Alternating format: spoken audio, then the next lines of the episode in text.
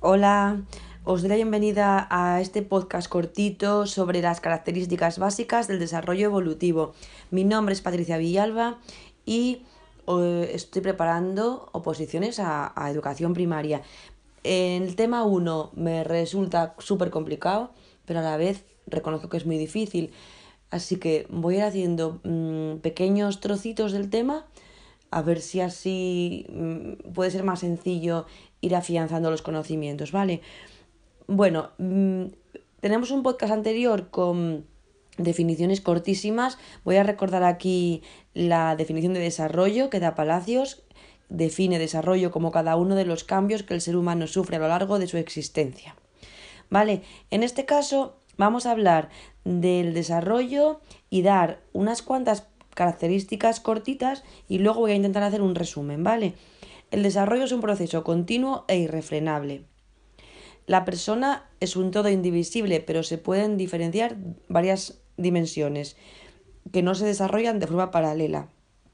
La tercera característica es que todas las dimensiones experimentan un proceso continuo de desarrollo teniendo un ritmo variable del mismo dependiendo de las edades y de las dimensiones.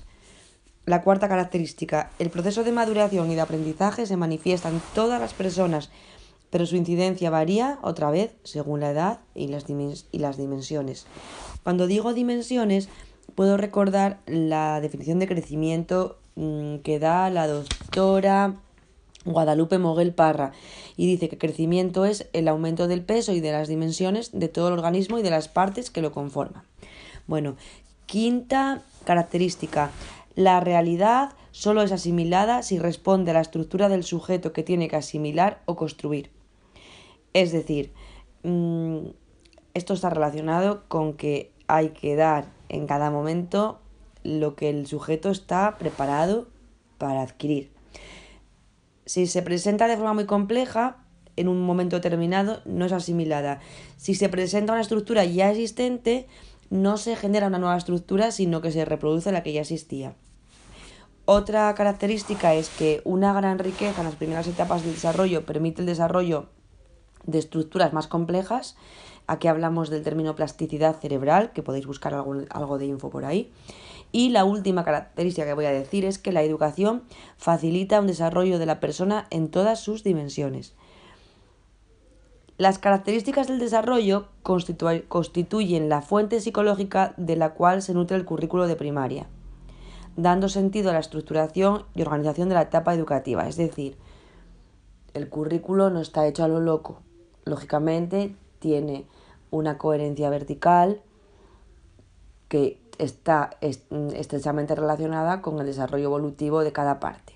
El currículo ahora mismo está dividido en niveles educativos, en cursos, que tiene que ver con la diferencia intelectual, la diferencia de crecimiento, de maduración, del alumnado en esas etapas. ¿Vale?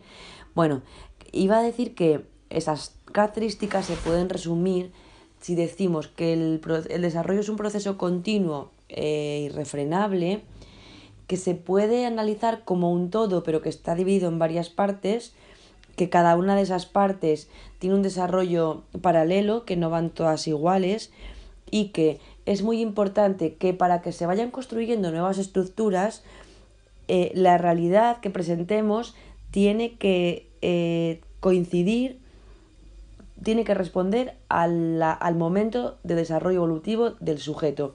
Si es demasiado compleja esa realidad que presentamos, no se va a asimilar y si responde a algo que ya existe, no se va a construir nuevos aprendizajes, sino que se repite una, una estructura que ya existe.